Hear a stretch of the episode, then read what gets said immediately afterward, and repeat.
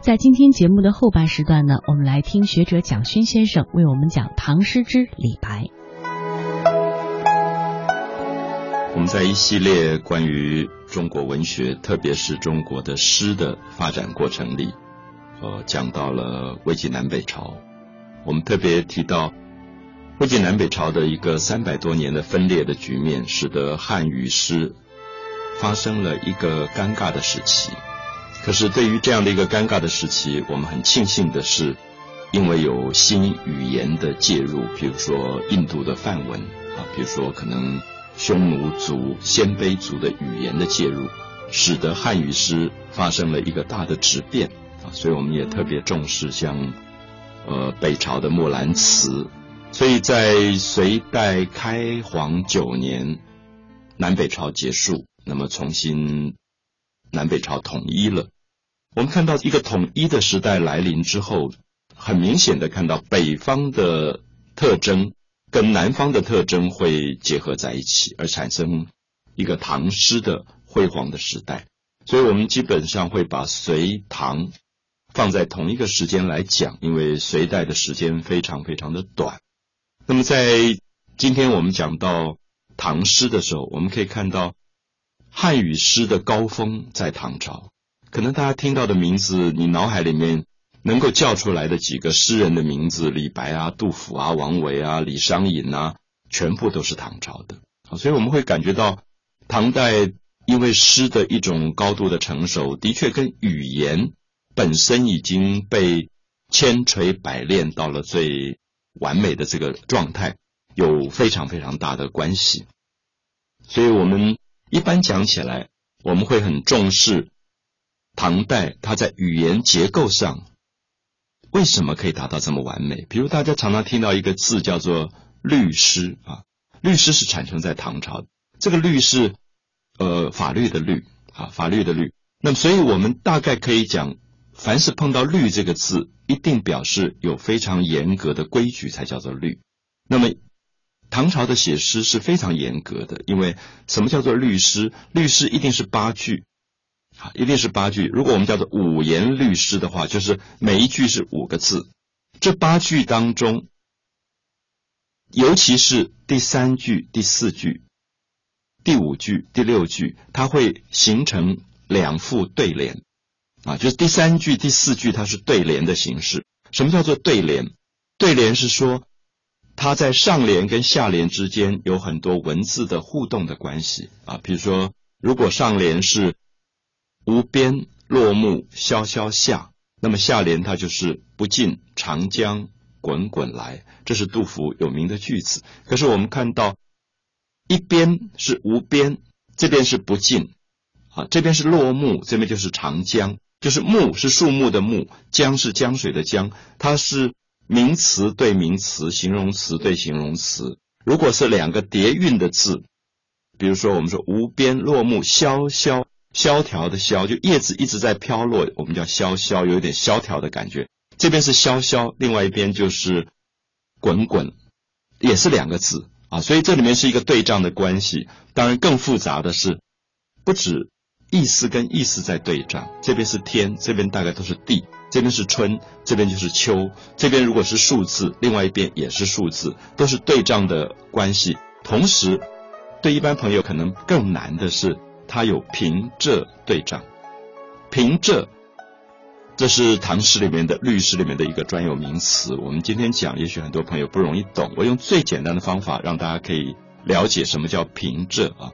我们现在讲汉语有四声，如果再加上清音符号的话，可能有五声。那我们知道，第一声、第二声是平声字，叫做平；第三声、第四声是仄。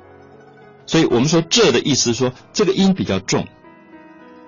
比如说大家如果回到刚才我们讲的这副对联“无边落木萧萧”，萧萧是现在如果大家注音的话，知道它是第一声萧萧啊。如果你在电脑上打的话，它是第一声萧萧，那就是平声字。可是另外一边呢，“不尽长江滚滚”，好，大家注意一下音，“滚滚”是第三声，我们现在第三声它就是这声。所以萧萧读起来比较平，滚滚读起来就大，那个力量很大，所以它是重音，是重音，所以如果这边是萧萧，这边一定是滚滚，它就是对仗的关系。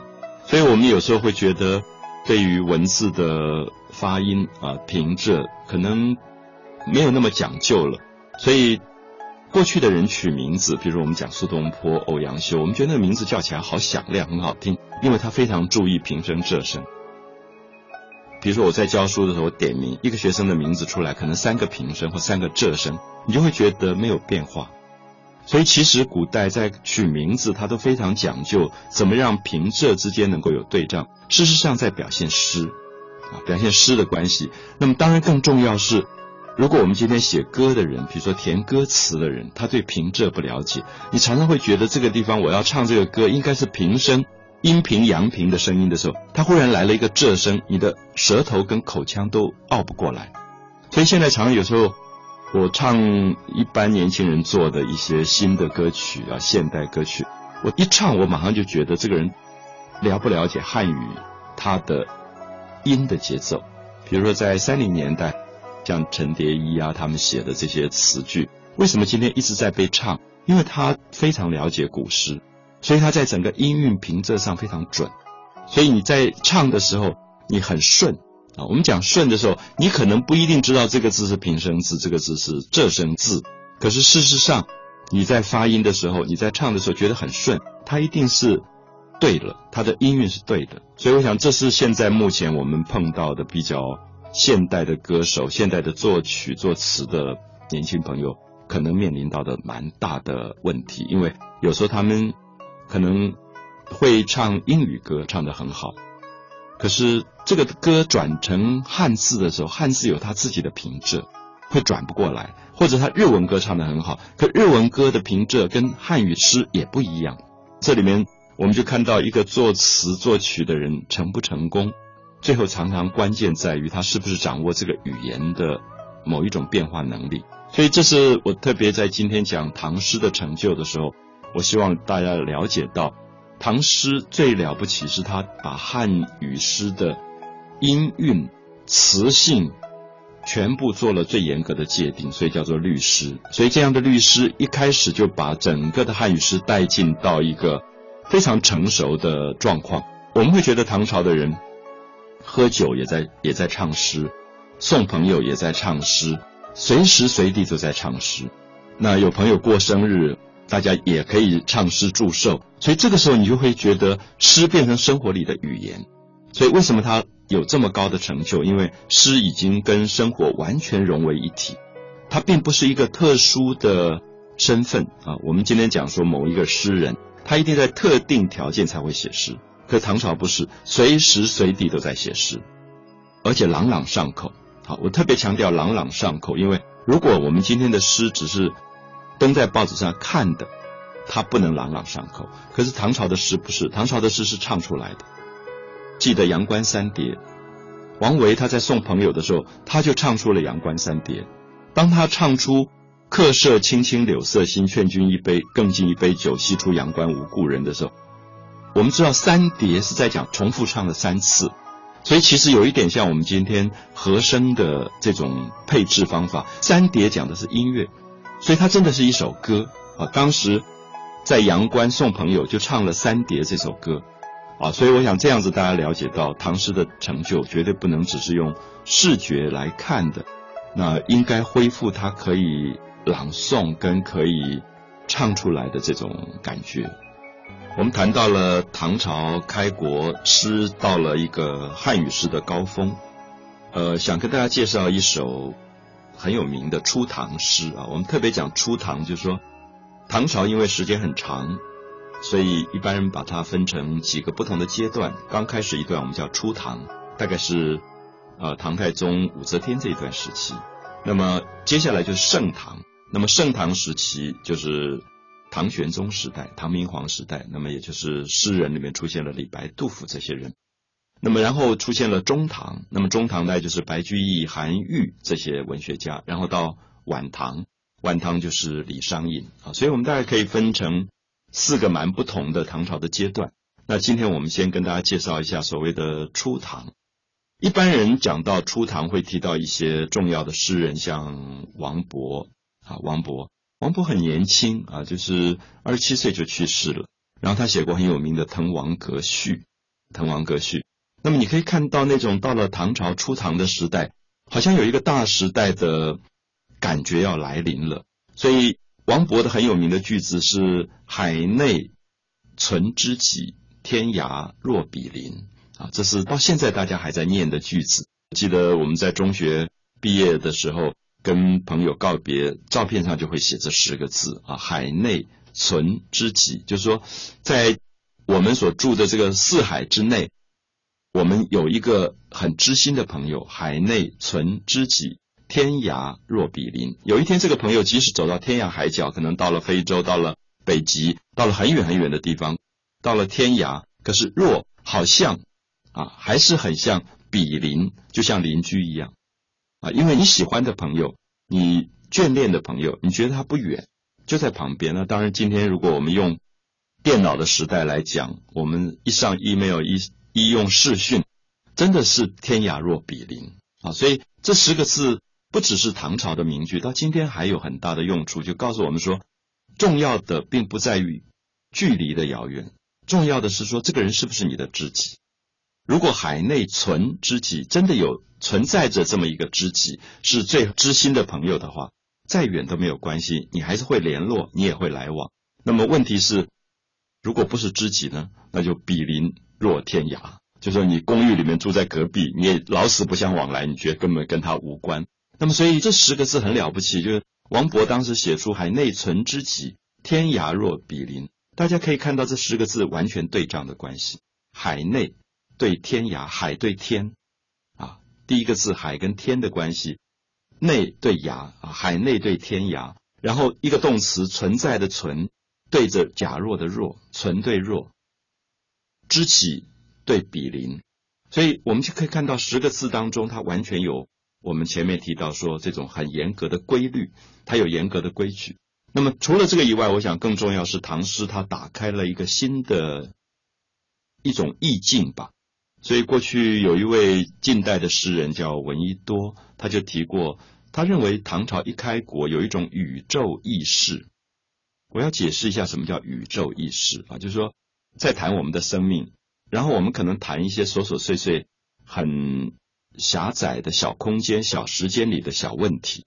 可是闻一多的宇宙意识的意思是说，唐朝一开国就有一种对于大自然的辽阔的。兴趣跟爱好，就是唐诗里面出现了一种宇宙观。我不知道大家可不可以理解，就宇宙观是说，我们今天会问说，这个宇宙到底有多大？太阳距离我们有多远？那太阳最早存在是在什么时候？这个叫宇宙意识。就是闻一多认为，唐朝有一种人把自己的生命放大以后，跟宇宙一起来讨论的状态。那这个其实是很特殊的一个部分，因为。唐朝喜欢老子跟庄子，在哲学上，老子跟庄子对于大自然的存在，比孔子的兴趣要更高。就是我们说，庄子常常鼓励大家独与天地精神往来，孤独的跟天地的精神在一起。所以我们说浩瀚宇宙啊，我举一个例子说，如果到了周末假日，一个朋友到了，比如说新竹的香山海边，然后坐在那边看着一波一波的浪，然后看着落日。你会觉得天地苍茫，然后你会感觉到你的生命跟大自然之间有一种对话关系。那如果你住在住在一个小小的公寓当中，久了久了以后，你就觉得你跟大自然没有关系了。所以我觉得，如果你认识一个登山的朋友，喜欢到郊外去看大海的朋友，你会觉得他精神有一种开阔，他的生命观跟住在小小的公寓里面久了的人精神状态是不一样的。这个叫做宇宙意识。好，所以下面我就想，王勃的“海内存知己，天涯若比邻”，它是一种宇宙意识。他基本上觉得，我们做朋友，我们是知己，我们即使有一天分离很远，各在天涯海角，我们还是好朋友。那么意思就是讲，因为唐朝经历一个大空间，什么原因？因为唐朝的版图特别大，疆域特别大，所以你常常会觉得，朋友跟朋友可能距离好远好远。一封信可能要好久才能够到，所以他的精神状况上会有一种辽阔的一个感觉。那么还有一点是，因为唐朝他对北边的开疆拓土非常的成功。所以我们可能听过唐朝初年特别有一种诗被叫做边塞诗。边塞是什么？就是边疆跟塞外。我想今天在啊，有些朋友可能去过内蒙古参加过什么那达慕的这种赛马会，就说它是沙漠，可它简直像汪洋大海一样，你走几天都走不完，风景都是一样的。那么这个时候你会感觉到唐诗里面的边塞诗，是因为当时的诗人真的跟着军队到过边疆跟塞外，所以他会觉得视觉很远，有一种大气啊，像最有名的王维写过“大漠孤烟直，长河落日圆”。我不晓得这十个字大家会不会觉得那个景象变得好大好大？我常常跟朋友讲说，我在外蒙古旅行的时候，司机一问路。然后别人就跟他说：“哦，你要到那里去啊，你往前走，开车开两天，然后右转。”这样，然后你觉得我来自台湾，台湾开两天右转，不知道到哪里去了，因为空间小，所以你不觉得空间可以这么大。可是像新疆，新疆可能有四十八倍的台湾这么大，所以你在那边常常觉得一问路的时候，都是一两天的路程，就是你要从一个城到另外一个城，都是一两天的路程。所以在这里面就累积了唐朝诗人的一种完全不同的空间感。啊，所以我们讲唐诗很大气，注意这个大真的跟他空间的感觉的大有关，就是我们觉得小空间里住久的人以后，他对大空间无法了解，第一次听到说什么开车开两天以后右转这种事情，会觉得很荒谬，因为我生存的空间里面没有这么大的感觉。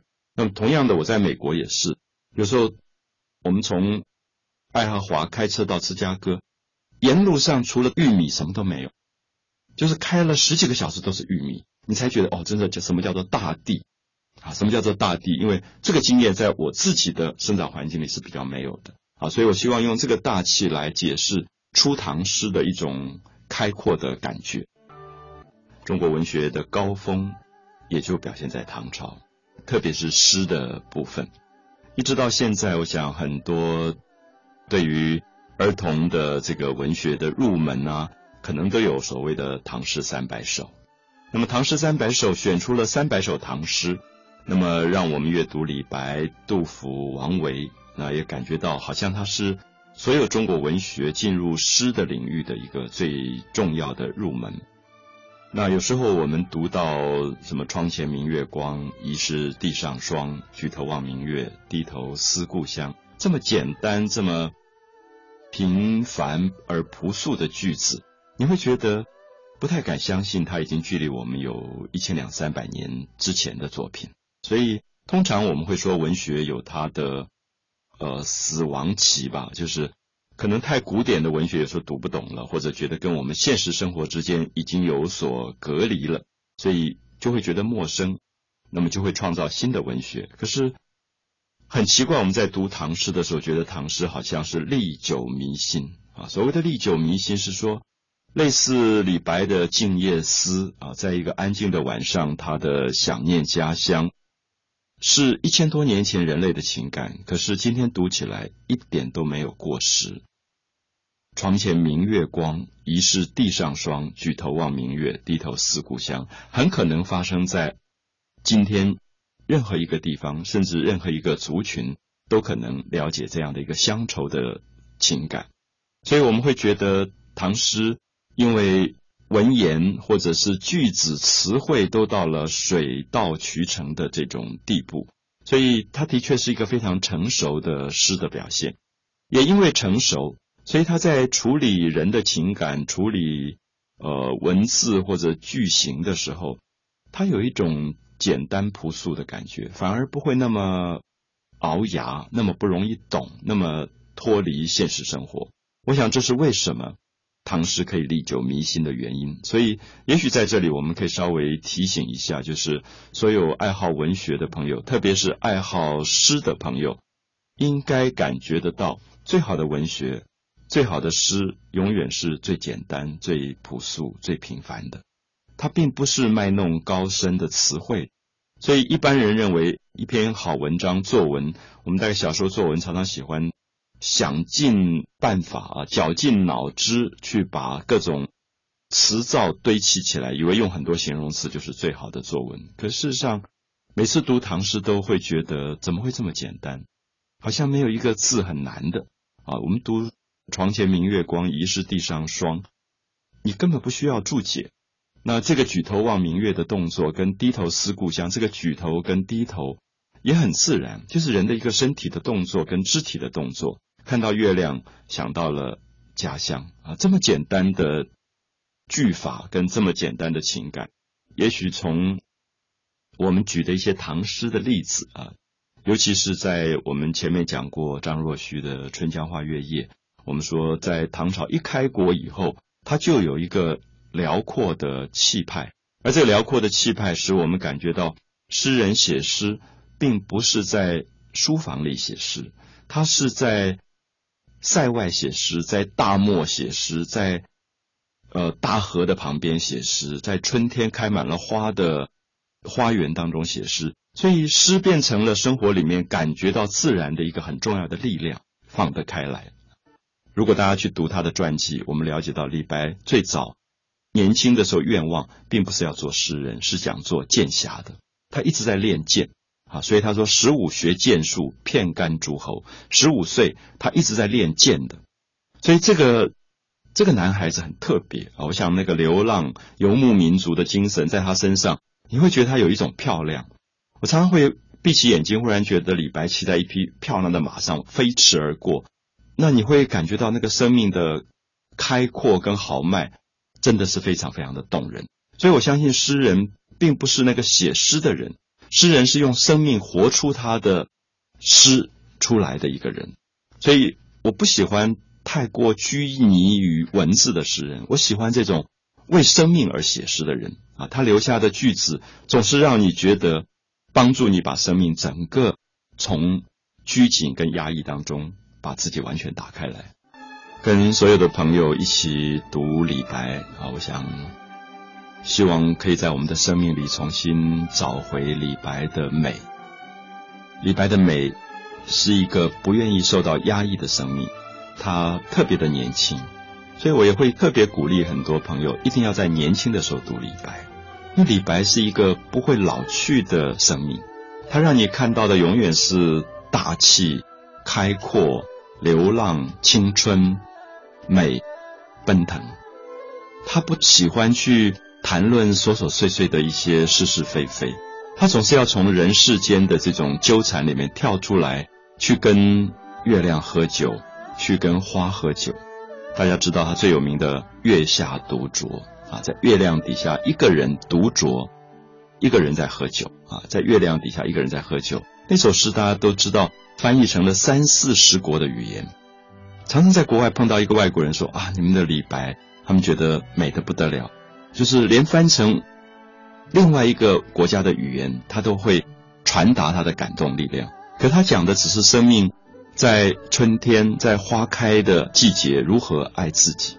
啊，花间一壶酒，所以在开满花的这个花园里，他有一壶酒，他面对这一壶酒，花间一壶酒，独酌无相亲，一个人在喝，没有可以亲近的人。我觉得李白的孤独是一般人不容易了解的，就是他有时候在《将进酒》里面，他在酒楼上有一些跟他喝酒的好朋友，像陈夫子、丹丘生。那么都是他的好朋友，可是你也会感觉到，有时候他会觉得生命很荒凉。我不知道大家会不会体会得到，有时候你会觉得再好再好的朋友，其实你心灵里面最深的那个寂寞，对方不一定懂。我的意思是说，亲如母子，亲如父女，亲如夫妻，亲如爱人情人，有一个你心里面最深的寂寞，对方真的不一定懂。